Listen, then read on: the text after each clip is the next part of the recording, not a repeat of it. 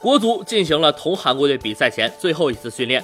国足热身时，教练组就把球员们分成两组，这也基本曝光了球队的主力阵容。从目前安排来看，于大宝有望首发，冲击韩国队的球门。国足的赛前训练只开放了十五分钟，还没开始进行分组对抗，教练组就把背心发给了球员们。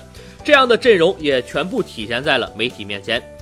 从教练组的安排来看，球队的门将是严俊凌，这个没有悬念。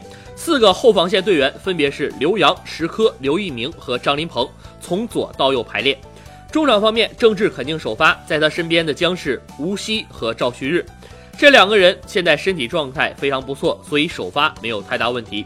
前锋线上，于大宝顶在最前面，他在同韩国队的比赛中经常能够进球，比如十二强赛，再比如东亚杯赛。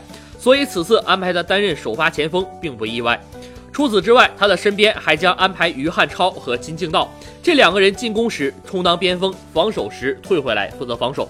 从战术安排的角度来看，球队正常进攻时应该就是四三三阵型，防守的时候于汉超和金敬道收回来负责边路，到时候的阵型会变成四五幺。